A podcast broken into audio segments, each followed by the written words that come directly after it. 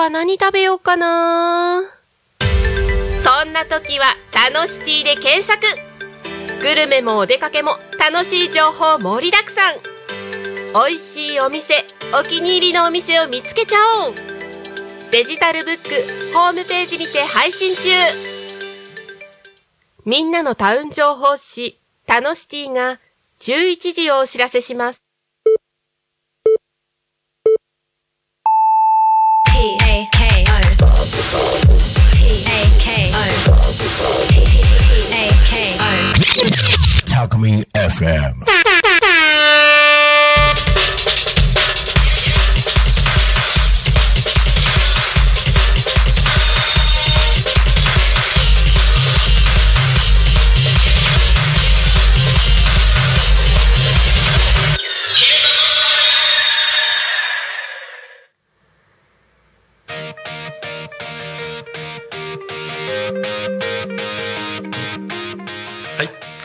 刻は11時をえー迎えました。一日の始まりは「昼タコに神」パーソナリティのぷくちゃんです。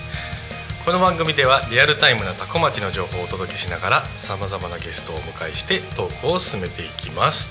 ということで今日は、えー、と2人で進めるんですけど後ほど自己紹介していただきますが今日は、えー未病サポーターの岩瀬さんをお迎えしてます。よろしくお願いします。よろしくお願いします。はい、というわけで、えー個人的にはですね新年1回目の、えーラジオになるわけなんですけどね。それにふさわしいとてもあの青空がね気持ちいい、えー今日でございますけどね、えータコミン FM についての、えーご説明ですが、えータコミン FM は手段はラジオ目的は交流をテーマにタコを中心に全国各地さまざまな人がラジオ出演を通してたくさんの交流を作るラジオ局です。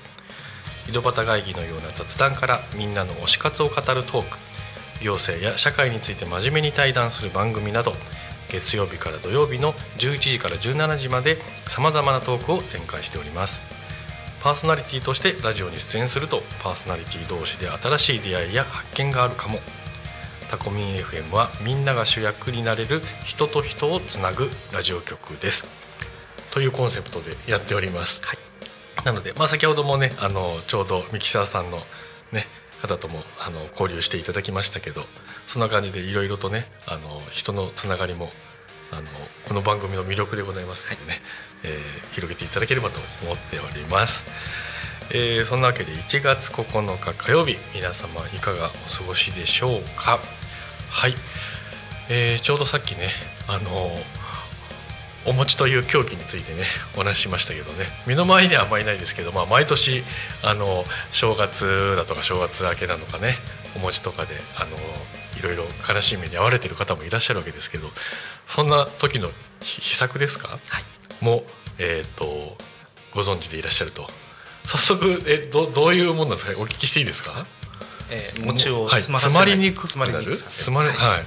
あのお餅だけではないんですけども、はい。えーまあ、お年お年寄りの方だけではなく、うん若い方でももう結構勢いよく食べてしまうと、はい。喉に詰まってしまうというはいはい。ことあるかと思うんですけど、うん。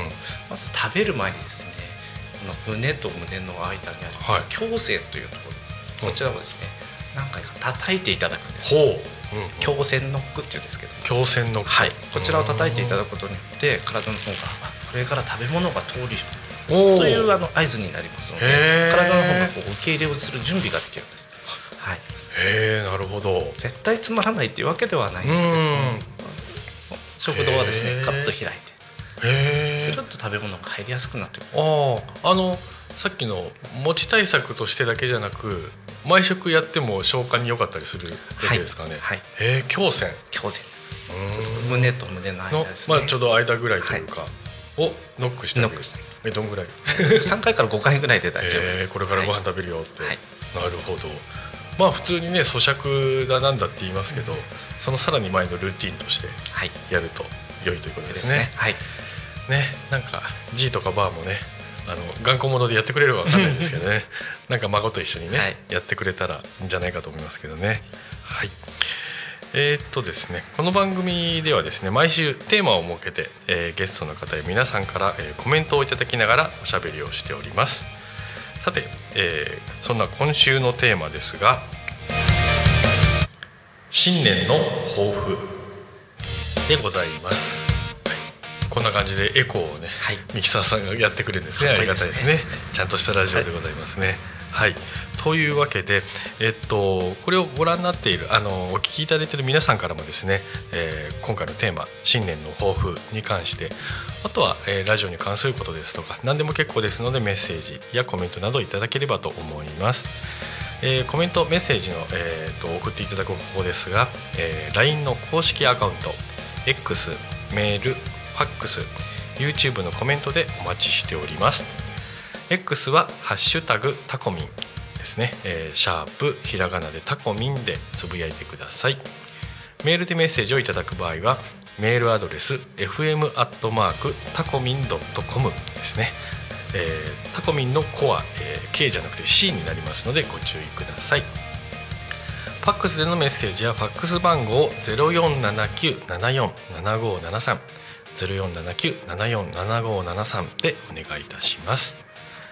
えー LINE 公式アカウントですが、えー LINE でタコミン FM を検索していただいて友達登録をしていただいてから、えー LINE のメッセージでお送りください、えーたくさんのメッセージをお待ちしております、えーさらにですね、えータコミン FM の YouTube ライブ今もやってるんですけど、えー投げ銭ができます。投げ銭やったことありますか？ないです。僕も実はまだあまだとか言っちゃった。あーやばいな。まあいいや。はい。あの僕もねその画面ねこの、まあ、チャットってあるんですけどチャットを開くとね円マークがあってなんかスタンプみたいにやるのとかあとはメッセージをね入れられるようなのがあったりして最低価格が160円みたいですね。気軽にできますね。そうですね、で、えー、とこちら投げ銭ですね。普段はあの多古町で開催するイベントの企画運営費として使わせていただいてるんですけど、えー1月中にいただく投げ銭については、えー全額、えー1月1日に発生した、えー令和6年えー能登、半島地震に、えー災害現金として多古町役場を通じて、えー通して、えー寄付させていただきますので、えーお気持ちをいただける方はぜひ投げ銭で支援をお願いいたします。ということで、お願いします。はい、岩井さんも後ほど自分が出たのにね投げ銭。はい。アーカイブに対してもできるのかな？できないのかな？であればまた次回の来週の放送でもいいですし、まあ、あの明日もね、はい。番組あるので一回ものは試しでね、はい。やってみていただくといいと思うんですけどまあでもあのこんな形であの、まあ、気軽にというかいろんなあの支援の仕方っていうのがあるのでね、えー皆さんもお試しいただければねいいんじゃないかなと思いますけどね。最近なんだっけなえーっとふるさと納税で義援金やってる人もいたりしましたね。あのいわゆるリターンなしみたいなはい。ものででそれを通した方がなんかいろいろ都合がいいようなケースもあるみたいでそれでなんか元芸能人の方が数百万やってたりするみたいで。で最近なんかねそういうあの寄付しましたっていうのをね偽善だみたいな売名だみたいな叩く人もね、はい。い、るみたいですけどね。もうよく言うあのやらぬ善よりやる偽善ということでね、あのまあ、ヒカキンさんもねあの寄付金した後そのなんか皆さん俺も俺もっていうのはい。で相当ね、たまったみたいですから、まあ、皆さんもねぜひともこの投げ銭をしていただきつつあの初めて投げ銭っていうのをやってみてそれでなんか支援できるんだよねみたいな感じでねいろんな人にそういう輪を広げていただけるとね、い、いんじゃないかと思いますのでぜひともよろしくお願いいたします。ね、というわけであれですよね1月1日あと、まあ、JAL の事故が、ねあの続けてあって、まあ、そういう災害っていうのはね、まあ、まさかのタイミングで来るわけですけど、まあ、新年早々ね驚きましたよね。ねうんなので、まあ、自分もやっぱりそのあちらの地方にもねお友達もいたりするんでそういう安否とかもね気になって、まあ、まずはあの安全でいてくれて、まあ、元気でいてくれてそれが何よりなわけですけど、はいまあ、何かと不便でしょうね。うん、あのちなみに東日本大震災の時は、その時も成田に私はですね仕事で市川の方にゃおおりまして。はいはいはいはい。あの当時はあのちょっとケーキ屋さんをやっていたものですほう。ほうほうほうケーキをオーブンで焼いている真っ最中に揺れてしまった。えっとあれ何時ぐらいでしょ2時ぐらいでしょ2時。はい。うーん。オーブンだから火火を使って火をた使ってましたねまあ今回もねやっぱりその倒壊だとか火事とかでねいろいろ災害に遭われた方いるわけですけどやっぱ火を扱う現場にいるってことはそういう万が一のリスクもね、ありながら美味しいケーキがいただけているってことですけどね、そっか。えごじ市川に、えっと働きに出られててはい。でお家は何あこっちはそうですね。自宅は成田あー。で市川の工場まで働きに。あですか。はいえーっと市川まあまあありますよね。まあまあていうかもう市川ほぼ東京ですもんね。結構近いですね。あいやととと遠くないですか？成田。成田から遠いですね。2時間ぐらいかかりました。でえその時ちなみにあの移動手段は？え女子団は、えー電車で行ってました。あ電車走ってたんですか？はい。ああよかったですね。あ帰りは、えーちょっと迎えに来てもらったんですけど。あ車で？はい。あなるほどね、まあ、迎えに来てくれる方がいるっていうのはその時ねあのとてつもないなんていうか力というかね安心になって、はい。ちなみにあの僕はその時あの僕も都内にあの働きに出てたんですけど、自宅が神奈川の川崎の小田急線の結構奥の方だったんですよね、だからもうその時だから電車は当然走ってないし車で何かしてくれるような知り合いもいなかったから、でその時ちょうどあの前結婚してた時の 奥様のお友達があの止めてくれてはい。だからその職場から比較的歩いてどのぐらいだろうな。十数分ぐらいのところにいらしたので快くね止めていただいて。でその時あの子供もお腹の中にいたので奥さんのね、まあそのあの無事のおかげであのうちの子供も今小6ですけどねすくすくと元気に過ごしてますけどまあそういったいろんな人の力があってこそね、えーなんかいつも通りのあのなんていうんだろうなあありがたい暮らしみたいなのがねできるわけなわけですけどね。はい、感謝です感謝ですよね。はい。まあだからそういうまあ通常運転ができるのはプラスやっぱり健康はいですね。ね勝手にはいちょっと強引に持ってきましたけどね。はい。えーところで、えー先ほど言いました、えー今週のテーマですね新年の抱負ということで、えーよろしければ岩瀬さんのもねお聞きしたいと思うんですけどあその前にまずじゃあ簡単な自己紹介ですね、頂戴してよろしいですか？ます、はい。えー成田市から参りました未病サポーターをしております岩瀬誠と申します。よろしくお願いします。お願いします。未病サポーターってねどんな、まあ、お仕事なのかどんなことをやられてるのかって気になりますけど、はい。そちらもお用意伺いたいと思います、で早速、えっとテーマですね、えー新年の抱負、ということでえっと、まあ実は先ほどね直前にお聞きしたわけですけど、それ以前になんか抱負的なものって考えたり宣言したりするもんなんですか？えー私はですね、はい。まず家あの家族内でおー。1月1日には、えー一人ずつですね新年の抱負を話すという、おおすごい、はい抱負を話しながら、うん。えーお年玉をこう渡すというのが、はいえー通例になっております。あの家族構成をお聞きしていいはい、どんな、えー私とはい。妻と、はい。あと子供さんによりまして、うん。えー高校2年生の男、お中学2年生の男。小学校3年生の女の子です。3人ですね。おお、高中小。うはいーん、なるほど。え、その仕組みはいつ頃から始められたんですか？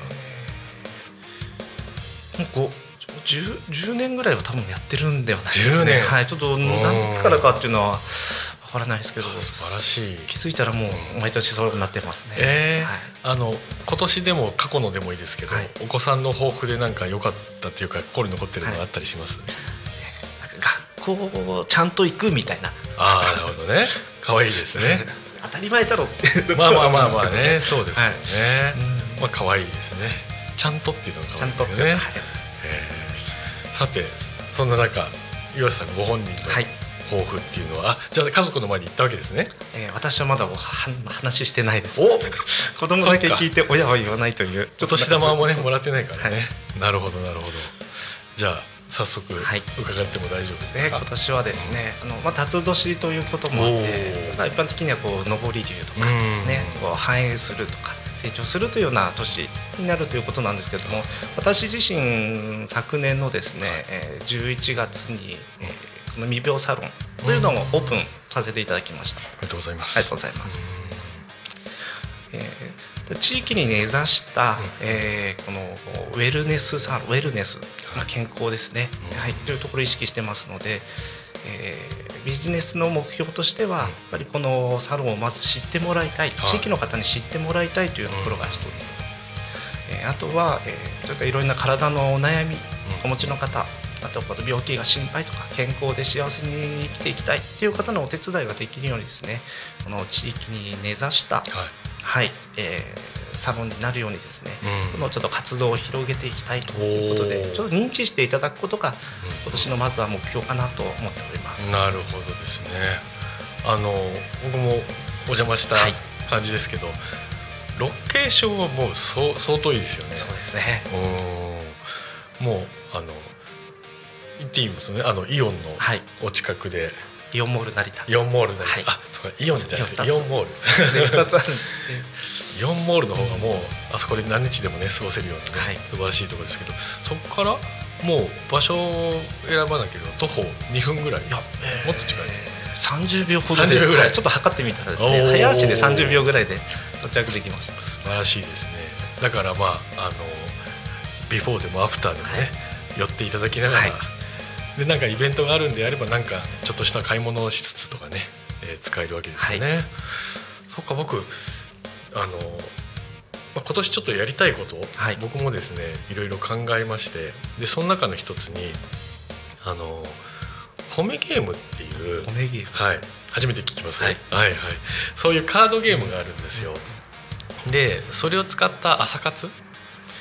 もうあの10年ぐらい前とか朝活っていうのがブームになって、都内で朝の7時とかそれぐらいに勉強会をしたりとかちょっとしたあのワークショップをしたりみたいのが流行ったんですけど、で僕もどんぐらいやったかな2年ぐらいその褒めゲームを使った朝活をやっていてで、まあ、サラリーマンの方もちょこちょこいたんですけどあの、まあ、1週間の始まりとか1日の始まりをあのハートウォーミーな状態で、あの言っていただくみたいなのでであのそれを、まあ、あのコロナの間はねやっぱできなかったわけですけど、であのやってた時は何て言うんですかね。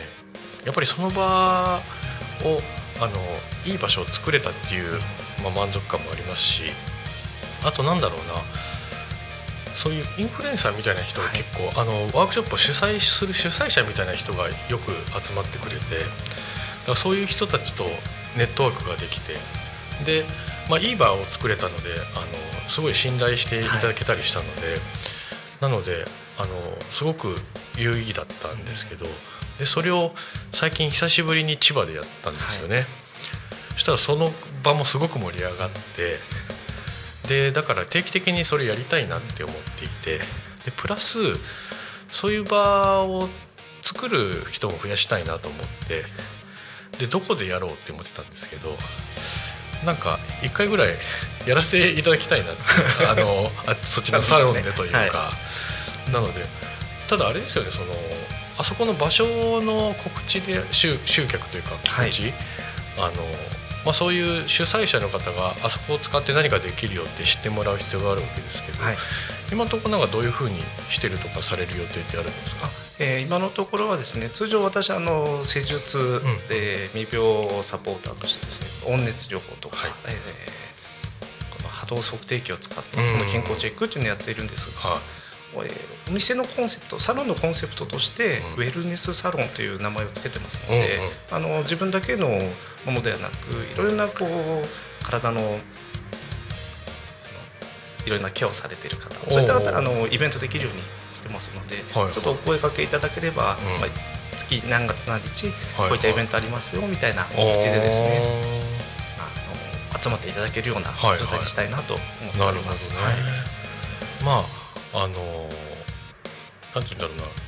来てあ主催してほしい人に届いてほしいわけそうですね。ですよね。はいあんまりその中身が薄いような寄り合い所になられてもね困るわけですよね。まあ言うても場所っていうのはあの主催者というか持ち主のあの類友になるであろうとは思うんですよね、だからまあ岩瀬さんに似たような方がいろいろ集まって、あの主催してくれるんじゃないかなと思うんですけどもうすでにでも何回かそういうやられてる実績も終わりってことでしたっけ？えーまだオープンしたてということもありまして、ね。12月？10 11月。11はいはいはい、ちょっとあのな何個かはやっております。おお、はい。なるほどなるほど。フェイシャルとかですね。ああはいはいはい。そっか。なんでそういうウェルネスに言ったら僕はその心のはい。まあケケアというかね心のなんか充実みたいなものですけど。なあでもまあ僕と岩さん入れてもう一人ぐらいいればねできるので。ホームゲームですか？はいなんでちょっと早速ね今あのこの話をしながらピンってきたんですけど、はい。ぜひともやってみたいとはい。思うんですけど。はい。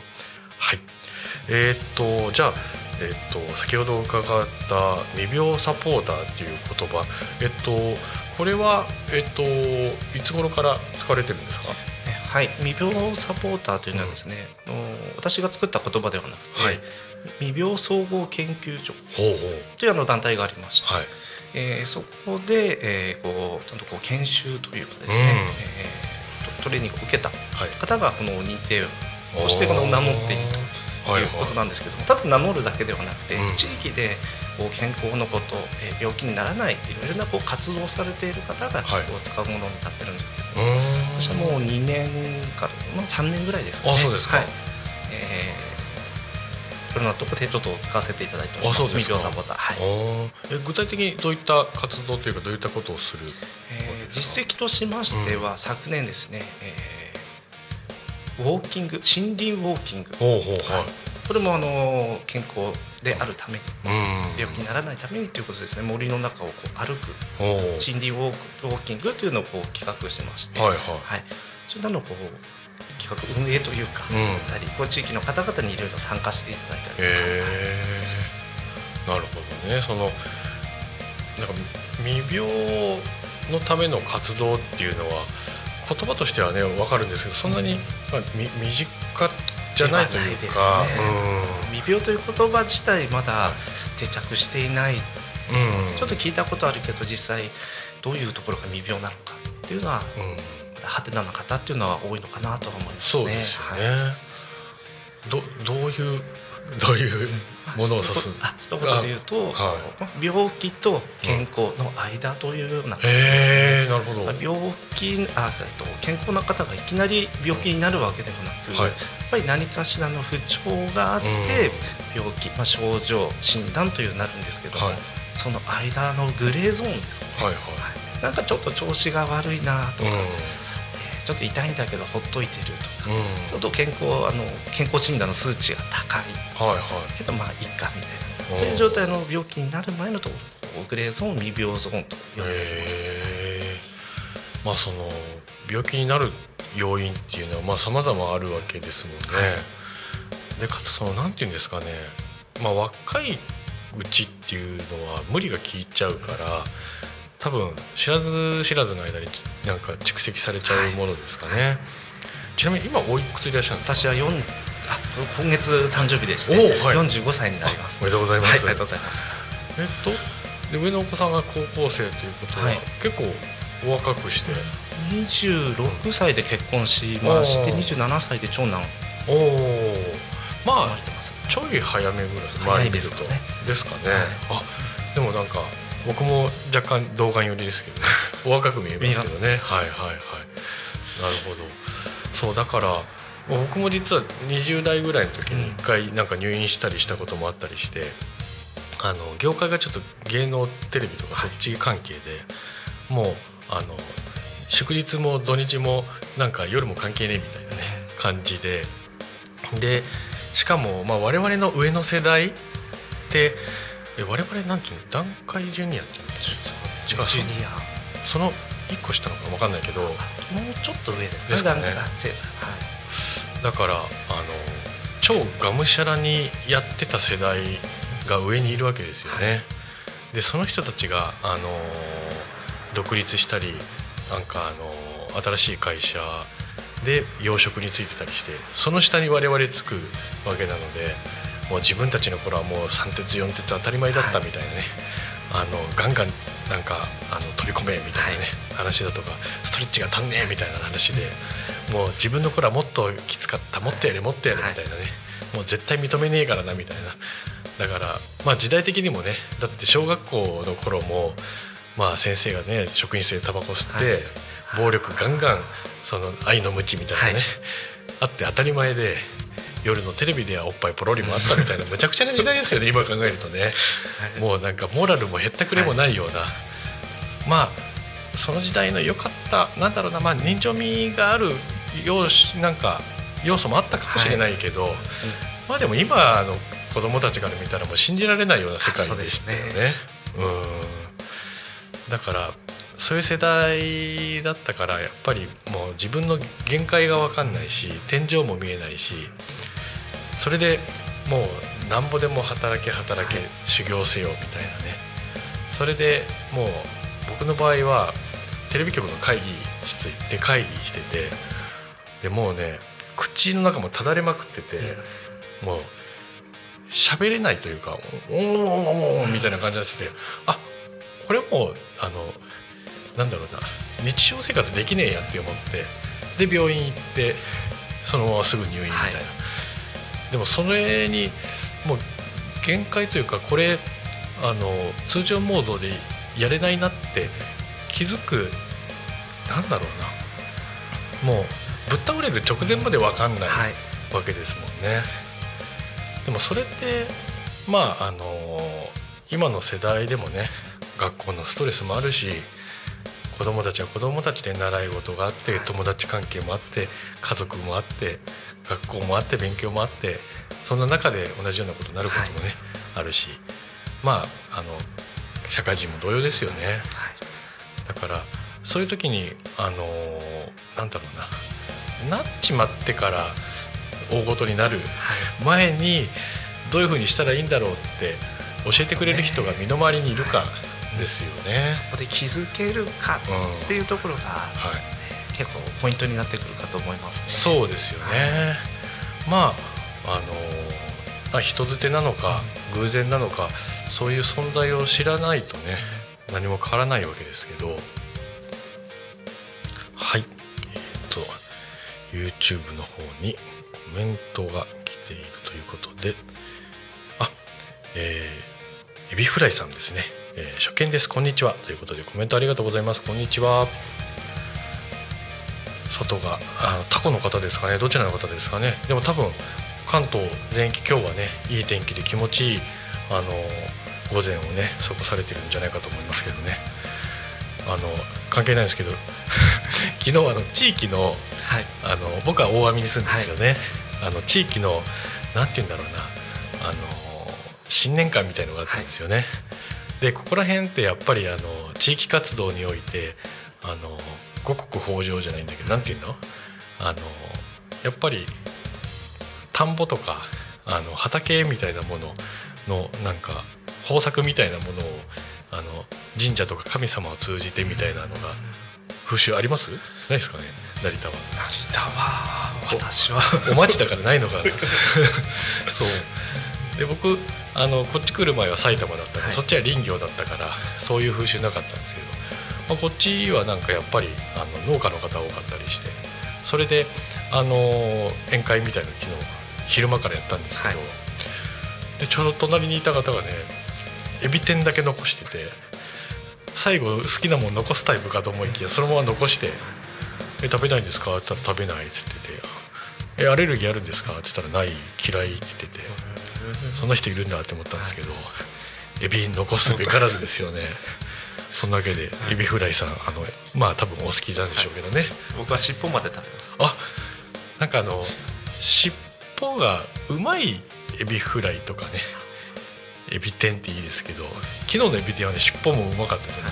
ちょうどあの尻尾のあたりまでもかすかに衣があったりしてちょうどパリパリしてて、なんかでもあの尻尾感が強く残ってるやつもあるじゃないですか。あれ僕はちょっと苦手なんですけど。はいはい。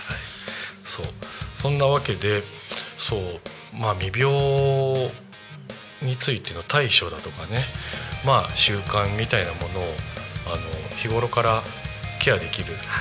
そういうあのよりどころみたいなものがね身近にあるとだいぶ違うと思うんですけど。いいっすエビフライさんから「エビ天を残すな超希少な人ですねということで、ね、だから、まあ、アレルギーの人たたまにそういう甲殻類ダメって人もねいますけどね。はいありがとうございます。さてよいしょ長々とお話ししてしまいました。がそろそろお決まりの時間でございます。にょっ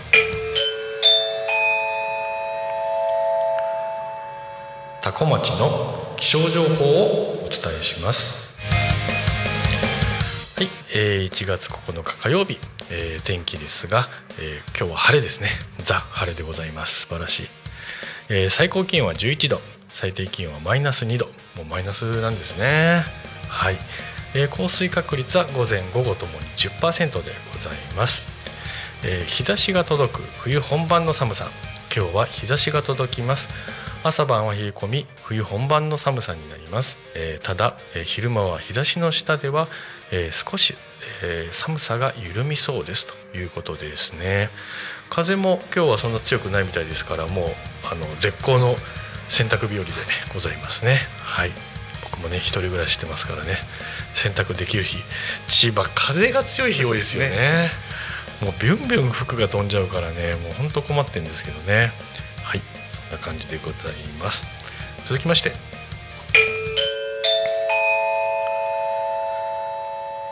多古町の交通情報をお伝えします。はい、えー10時50分現在の、えー交通情報でございます。まずは、えー事故ですが事故の情報ございません。続いて通行止め規制などですね。こちらもございません、えー続いて、えー、多古町近辺の、えー渋滞ですがこちらも特にございませんですね。はい。というわけで今日も多古町は平和です。はい。ということでね平和が何よりですね。はい。はい。平和ですよね。ね。え 素晴らしい。ありがたきことです、えー続いて、えー、多古町、えー周辺ですとか多古町に関連するイベントの情報をですね。お伝えしたいと思います、えーまずはですね、えー今週土曜日1月13日に、えー、多古町の移住セミナー「タコ暮らし」がございますと。移住者地域おこし協力隊の先輩に聞いてみようということで、オンラインとオフライン同時開催ということですね。はい、なのであの離れたところでもね見たり、え聞いたりできると思いますのでぜひとも、え参加いただきたいと思います。えー、と1時会場1時半から3時までということですね。えー場所は、えー有楽町にある NPO 法人ふるさと回帰支援センターですね。知ってます？初めて知ってないですよね、はい。あの移住者にとってはねあのここで情報がもらえたりするので、なんか全国各地の、えー担当みたいなものが多分47都道府え都道府県って47でしたっ47け47 都道府県なんかブースがあって、はい。多分千葉とかね埼玉もあると思うんですけどね。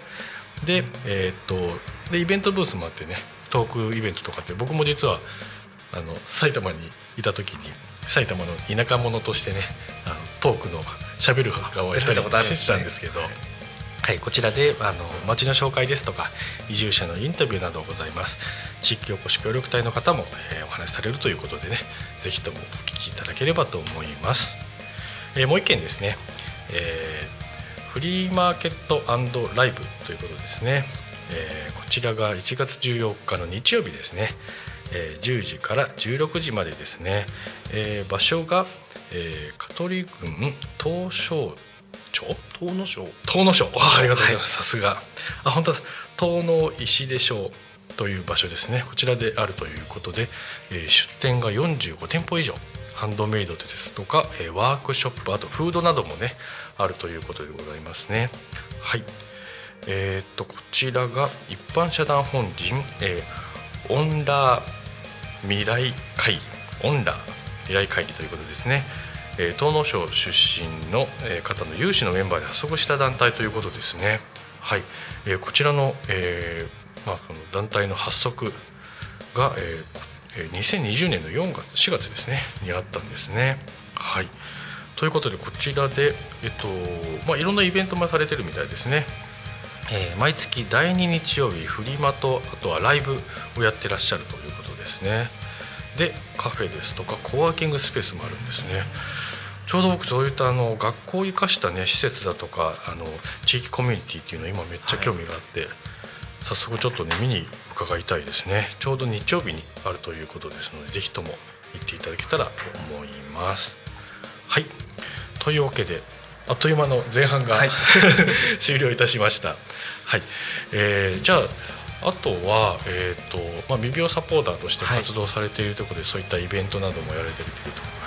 であと,、えーとまあ、いわゆる施術をされてるわけですよね、はい。はい、えーと、そういったあの施術どんなお客さんが来てどんなことされてるかっていうのもお伺いしてもいいですか、はい、えー、私のサロンにですがですが、うん、えー、こうちょっとした体のお悩み例えば肩こり、腰痛という方もいらっしゃれば、はい、内容がまず温熱療法というところを掲げてますので、はい。うん、冷えでお悩みの方っていうのが一番多いです。やっぱ冷えは万病のもとというか、はい、冷えちゃえばね血行が悪くなるわけですもんね。なのであの僕も実は腰痛持ちというか、はい、何なんですかね。もう40歳ぐらいからなんか顕著に出だすというか。そうなんですよね。40歳を、はい、になった途端にですね、やっぱり何かしらのこの不不調というのが自分で気づき始めてくるんですよ。例えば目が、老眼が進んだとか、はい、老眼が始まったとかちょっとした風潮というのが気づきやすくなってきます、はい、そうですよね。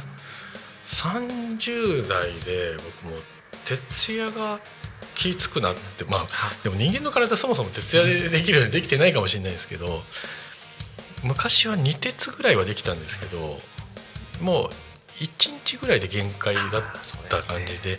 まあ、最近はねそれさえもね辛いわけですけど、はい、でもそうですね40代になって目もねなんだ老眼っていう単語は聞かないんですけど、はい、でもやっぱ近視が近眼になってきてでえー、っと何て言ったかな乱視が入ってきたみたいなこと言われたのかな、はい、でもなんか症状としてはやっぱり今のこの何て言うの？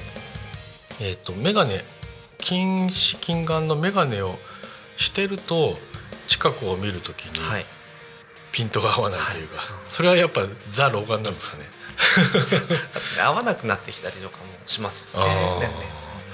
それなんかあの遠近療養みたいなのも、はい、なんか使い道に使い方になんかコツがあるみたいなね話があって、ねうん、見方というかかけ方というかありますね。でそのなんか老眼に対するケアみたいなのもあるんですか？老眼に対するケアはやっぱりこの目の運動とかもそうなんですけど、はいはい、やっぱりこの顔周りのこり首とか顔周りのこりとか血流不足、うん、あとまあ目の使いすぎとか、はいはいはい、あとは近くを見すぎてるということが多いのでできるだけこう遠くを見る習慣、はいはいはい、遠くを見見るとあの自律神経もですね、うん。えー副交感神経優位となってリラックスするようになりますので、ね、はい、遠く見る習慣がいいかなと思いますね。なるほどね。まあ遠くを見るまあ時間っていうかあの普段やり慣れてないことをするためにはねその時間の確保がね、はい、必要だったりするのでね、まあ、先ほどおっしゃってた山登りもねあのなんか遠くを見るような時間もあるかもしれないですけどそういうなんかイベントであるとかね、はい、誰かと一緒に強制的にそういうトークを見るとかね、はい、そういうあの体にいい習慣を強制的にやってくれる場所に自分を放り込むのもね大事な気がするんですけど、はい、まあその点千葉はね贅沢ですよ。海もあるし山も川もあって田んぼもあって。うん僕ねあの好きなの雲を見ることなんですよね。いいですね。はい、あの雲ってそれこそね個性があってで、まあ、同じ形のものはないし、はい、あの日とか時間によっても全然違ったりして、雨雲とかね黒いのは好きじゃないんですけど、はい、やっぱ真っ白いのがねあのふわふわ浮かんでて、はい、それをなんかそれこそ田んぼでもいいんですけどねなんかレジャーシートでも広げてあったかい日にぼーっとずっと眺めるみたいなね、であの風なのか流れによってちょっとずつねあの雲が動いていくわけですけど、はい、それを見ながらボケーっとしてるとね気持ちいいんですけど。大切な時間ですねそれもえそれもトークを見てるうち入ります？入ります。入ります？はい。そう。あとなんか海とかでもね、やっぱりあの遠く見てぼーっとしてるとね、はい、気持ちいいんですけど。そう。さてそれで、えー、と先ほど、まあ、微病サポーターの話もありましたけど、その、えー、と未病サポーターのなんていうんですかねそんなものがあるぞとか、はい。そういうものになんかあの興味を示しなんか抱いたきっかけみたいなものってあるんですか？そうですね、えっと私が、えーちょっとまずこのお仕事、うん。未病というかですね温熱療法とか波動測定始めたきっかけが、うん。この家族のがんで亡くなったっていう過去がありまして、はい。えーやっぱりこう病院に行くとですね、うんうん。えーがんですとか、え宣告されるわけです。うでまあ、いきなり言われると、おーかまあ、本人だけではなく家族も、なんでそんなことに、んうん。えー例えば余命とかですね、はい。ついてしまうような状況になると、うん。なんでもっと早く気づいてあげなかったんだろう。うん。なんでもっと早く病院行って検査しなかったんだろうって思うのが第一声なんですよね。うんうんうんうん。はい、でやっぱり私はそういった思いを実は2回ほどしているのでおーそうなんですね、でこういう思いっていうのはもうしたくないんですよ。これから母親とかはまだあの元気ですけども、いおうおうおうおうできるだけこう早く気づいてあげたりとか、はい。えー身近な方親戚友達うん仲いい人、大切な人うんだけでなくやっぱりこう、えーと健康というものに大切にしてこううん。気づいてあげる、うん。うん。うん。っていうところをできるだけ早くするということがまず先決かなと思いました。ね、はい。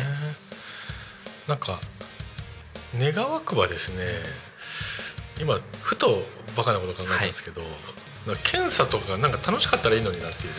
そうですね。なんか うん。ちょっと不謹慎かもしれないですけど、はい。ゲーム形式みたいな感じで、楽しくできたら、うん。もっとみんな、えでも面白いと思いますけどね。まあそういうまあでもやっぱそういう医療機関、うん。これからこうなんか高齢者が増えてね圧迫されていくわけですから、それこそマイナポイントでも上げればいいのにね、検査行ったらね 分かんないけど。ね。そうそうそう、うん。だから結局それがあの世の中的に確実に助かるわけじゃないですか、うん別に病院もなんていうんですかねもっと病院に増えて仕事増やしたいって思ってる人多分そんなに多分多分ですよね、はい。そんなにいなそうな気はするからもう病院のベッドもないし、はい。あの看護師さんも多分不足してるだろうし忙しいところほどね、はい。あの大変だと思うんですけどそういった中でねやっぱり事故とか怪我もねやっぱり根っこに病気とかね、はい。体の不調が原因になっていることもあるわけですよね。だから、まあ、うちの母親今もう亡くなってるんですけど、あの冬にやっぱりあの脳出血をしてでその時にやっぱ苔って大腿骨骨折もしたりして、だからやっぱりそういう冬のこういう血行悪くなったりとかね体が冷えて動きづらくなる時にまあ言ってみれば環境が悪い時にどんぐらいその基礎なんか健康のベースみたいなものがね、あのある程度保たれてるかってことも大事なんだろうなって思うんですけどね。まあ免疫力とかね。あーこうそうですねはいますけどね。うんまあ戦える力というのを常に持っておくというのが。そうですねはいまあインフルエンザとかもあーちょっと時期ですからね。あとなんかまたふと思ったんですけどだから僕まあ岩瀬さんがそういうなんかあのど真ん中のね、はい未病サポートっていうのであれば、変化球としてはさっき言ったようにちょっとしたエンタメ的なね、はいものであったりあと多分やっぱりね生きがいやりがいというかあのやっぱり一番わかりやすいのはね恋愛とかね。やっぱ G でもバーでもあのちょっとそういう色気づいてる人ってピチピチしてるし、はい。元気だと思うんですよ元気ね。多分エロいじじいとかもねなんか本当に若い子ともキャバクラじゃないんだぞみたいなねずっと喋ってるような人もいるわけですけどまあ生き生きはしておるっていう、で多分お子さんがいて家族もいるとやっぱり生きがい張り合いみたいのあるから多分そういうのもね、はい。あってピチピチされてるんだと思うんですけど でもいろいろと引退したりねあとはなんかなんていうんだろう目標的なものとかね。ね。好きなこととかうん。やってる方とね。そうですよね。だから、まあ、最近推し活みたいなことも言うわけですけど、まあ、そういう人たちもやっぱ生き生きはしておりますからね。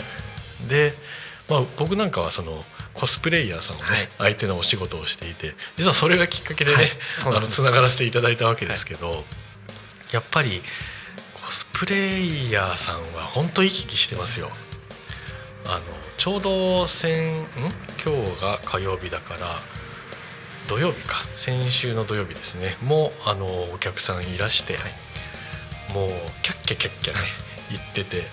であの、まあ、埼玉の場所に来てくれたので、あの河原竹林あと野原滝あとはまあ古民家とかをね、はい、使ってもらってもう来るたびにすごいすごいって感動してくれるわけですけどそういうなんかあの楽しむことを本気でしに来る方がうちにいらして、はい、でこちらが提供する、まあ、ロケーションサービスにさらになんかす喜んで感動してくれて、はい、で帰る時もねあのものすごい「ありがとうございました」みたいな感じで帰ってくれるわけですけど、はい、まああなんか幸せなことをするお手伝いできてなって自分もねあの張り合いのある生き方できてるんだろうと思うわけですけど、ただそこにいらっしゃる皆さんもね普段は多分大変なお仕事をされて、であのそんなにお安いわけでもないから、あの節制もされてね、そういうなんかメリハリみたいなものを考えながら楽しむためにどうしたらいいんだろうみたいなことをね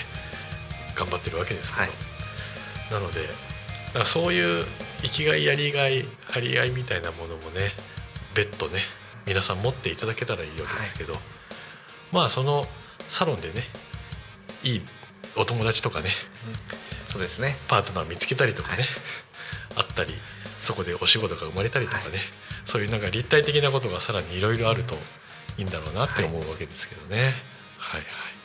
そしてあの場所に行けば美味しいものも食べれるみたいなわけですかね。そうですね。はい。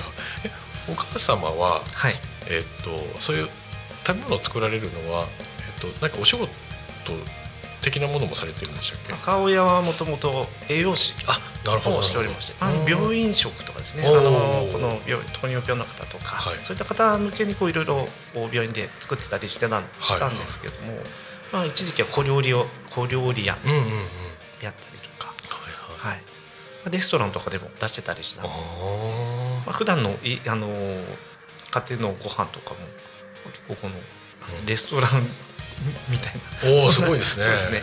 枠が出たりとか。もう本当美味しいです、はいはいはい。そんな料理が出ちゃいますなるほど。じゃあもうあの場所を借りてワークショップやりつつ、はい、あのそういった施術もしてもらいながら、ね、美味しいものも食べるみたいな、フルセットでもできうると、はい、もう心も体もねいいですよねでちょっと楽しい気分になったところでイオン寄って映画でも見て帰るみたいなね、はい、こともできるわけですかね。はい、ありがとうございます。そっか。えっ、ー、とお聞きしていいのか？ちなみにそのあのまあ癌になられた、はい、あの方っていうのは、はい、えっ、ー、と身身内の？そうですね父親あお父様。はい。あおいくつぐらいの時？えー、今から17年前で父が55歳でした、ね。若いですね。若かったですね。えそれはあのなんだっけ分かってからどんぐらい？分かってから病院にあなんかやっぱ調子が悪いな、はい、例えばちょっと喉ねあの食べ物が通りにくいなって思ってそれでもやっぱり、まあ、ちょっとは病院行かなかったですもうあのよくよく家族でちょっとやっぱり行こうよって言った時にはもう、半年みたいな。あれですか食道が。そうですね。食道が。なるほどね、はいやっぱそういうなんて言うんだろう体の違和感みたいなものをいかにケアするというかね。やっぱり人に対してはなんかいろいろケアできるけど自分に対してはどうしてもね、はい、ズボラになってしまいがちだったりして。あまあでもね我々もあと、うん、5年6年7年ぐらいでそれぐらいの年になるわけですけどね。ね。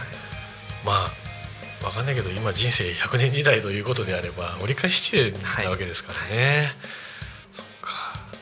まあでもそういう方が身近にいれば、うん、あの未病ってことはねとても切実ですね、はい、うん。あのじゃあもうもう一人っていうのはご友人あえおじです、ね、おじさん。はい。あれですよねなんか世の中的にはあれでしたっけ？50%ぐらいでしたっけ？30%ぐらいでしたっけ？その死因というかがんになる。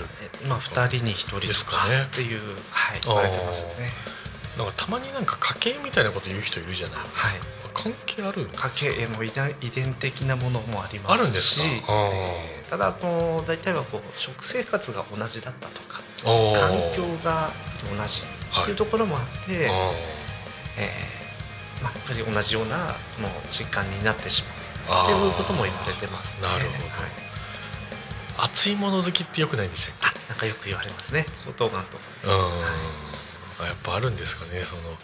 でもなんかわかんないけど江戸っ子ってなんか熱いお茶飲んでね熱い風呂入ってみたいなね、まあその温熱的に温かいのはいいんでしょうけど、はい。やっぱ熱い熱すぎるのはよくないですかそうです。ねね。特に喉とか粘膜とか弱いですからね。はいはいはい。えっとそれがあってえっとそういう学学校というか学びに行かれたわけですか？そのお父様とかおじ様がそういったことがあってそれでそういった仕事というか資格とか勉強しようって呼ばれたわけですか？そうですね。えーまああのこういった学校とか、うんえーということではないんですけども、うんその温熱療法士になるためのこの資格を取る、あはい。はい、この勉強というのはしてまして。うんもともと結構こう健康というのは興味があったというかですね、はいえー一家結構この健康マニアなところがはいありまして、はいはいはいはい。まあ、母親もこの栄養士だったり、うんこの健康の仕事をしていたり。うんで、まあ、妻も看護師をしていて。あそうなんですね。ちょっと健康医療というところは多かったのでうん僕も結構そういうのは好きだったんですよ。ただまあなかなかそういう仕事にっていうところにはならなかったんですけどやっぱりそれがきっかけで、えーじゃあ本当にちょっと健康というところを大事にする仕事をしようということで、うん、始めました。なんかたまに医者の先生みたいなこと聞きますけど、あはい。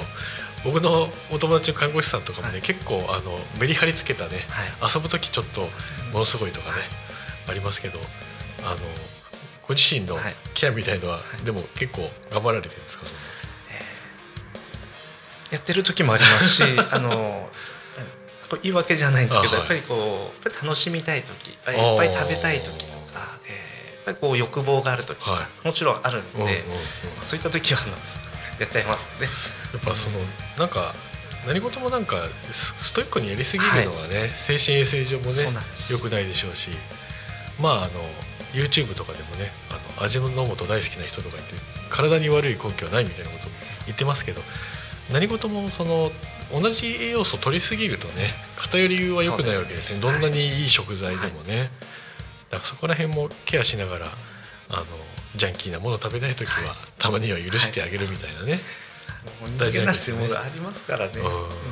まあ、我々の世代もねあの親とかおばあちゃん世代とかそういう便利なあの調味料とか、はインスタント食品が出てきてあなんて便利だろうみたいな感じでやんややんや盛り上がってたのが上とかその上の世代があってもう自分らの世代はね、そういうあのジャンキーな食い物っていうのが日常的にあってねあのそういうものほど美味しく感じちゃう舌にね、はい。なっなんですよ。てたりするわけですけどね。よく言いますよね。体に悪いものほど美味しく感じるとかね。ね。あるし常に作られてますからね。ね。あの深夜のテレビもあったし、はい。ラジオもあったし今は YouTube ですけどね夜更かしができるものいっぱいあってやっぱ栄養と睡眠と、はい。あとまあそういういろんなケアみたいなものね、怠っちゃうとねすぐに体ちょっと不調になったりすることもあると思いますからね、そういうケアも大事じゃないかなと思いますけどね、さてあっちゅう間にはい。1時間が終わろうとしております。まだね聞きそうあのまだ聞けてないこともいろいろあると思うので、はい。またあありがとうございます。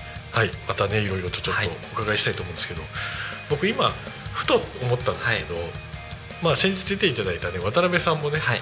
そういうなんかあの温熱療法士会でもね、はい。この場でやってもいいかもしれないはいですけどね、そうですね。はいはいはい。だからどんな話が出るのやら、はい。そういうなんか専門家同士でなんかはい。話すえネタってあるんですかね、温熱療法士トークみたいな。のありますね、へえ、なんか気になりますね。そこら辺は。またちょっとね、ぜひともお越しいただきたいと思いますので、よろしくお願いいたします。ちなみにあので出ていただいたあのご感想味的なものってございますか？もっとこう、はい。ね収録というと、ね、緊張するのかと思って結構こうドキドキしてたんですけども、はい、やっぱりこうお話ししていると本当にあっという間だったなっていうのが感想です、はい、ありがとうございます。しかもこの、えー、タコがこう一望できる、ね、すごい景色のいい場所での収録。そうなんですよね。リラックスもできましたね。あのもう気軽に皆さんねあの遊びに来ていただいて出ていただくこともできますのでねぜひともお越しいただければと思います。はい。えー、タコミン FM のまたねお知らせなんですけど月曜から、えー、土曜の11時から17時まで、えー、リスラジにて、えー、リアルタイム放送をしております、放送した番組はすべて YouTube と各種ポッドキャスト、えー、Apple、Spotify、Amazon Music、スタンド FM にて聞き逃し配信で楽しむことができます。はい。あとですね本日も、え、引き続き、え、番組ですね。目白押しでございます。えー、っとまずは12時からですね、えー、プチヤマトシグサオケイコパーソナリティは高島陽子さんですね、え、12時半からはタコ足ラジオ陽気でいこう。パーソナリティは金村さん高安さん有田さんですね。そしてえー、っとゆうたこに仮眠ですね、え、16時からあります、えー、パーソナリティは、えー、かかしのあびこさんですかね、えー、ゲストは、えー、こちらがえ、茂原リトルカフェの、えー、笠井理恵様ですね。はいいらっしゃるということでございますのでぜひとも楽しみいただければと思います。えー、そしてお知らせですが、えー、タコミン新聞の配布スタッフというものを募集しております。えー、タコミンのですね紙のお知らせできるようなね告知物があるんですね、えー、タコ町中心に7000部発行しております。えー、これまでですね、えー、っとこれは隔月ぐらい出てたのかな、えー、これが、えー、今年からですね、えー、毎月の発行になりますので、えー、このタコミン新聞を一緒に配布してくれる仲間ですね募集しておりますので、えー、ぜひともですタコミン FM の公式 LINE までですね、えー、連絡いただければと思います。内容としてですね地域の子どもたちに関わる記事ですとか、えー、タコミンに参加した方々の情報などですねいろいろと、えー、出していく予定です。あと取材してほしいっていう、えー、ご声ですとか、えー、広告の掲載についても、えー、募集しておりますのでぜひとも、えー、よろしくお願いいたします。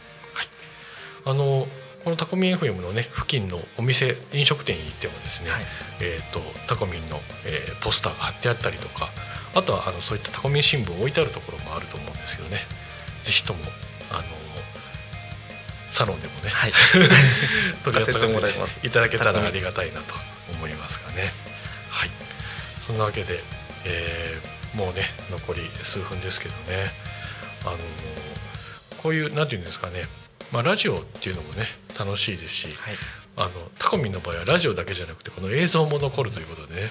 え今日はちなみに、はい、あはい。あの来ていただいてるのはね、はい、の制服ということでね、はい、普段これでやられてるということでございました。はい。それでは、えー、明日もですねまた、えー、この「昼タコ」ありますし私、えー、相手するのはまた来週もね、はい、えー、やりますので引き続き皆様よろしくお願いいたします。それでは、えー、私的な新年一発目の「えー、昼タコ」でございました。それでは皆さんまた、えー、ご愛知したいと思います。ごきげんよう。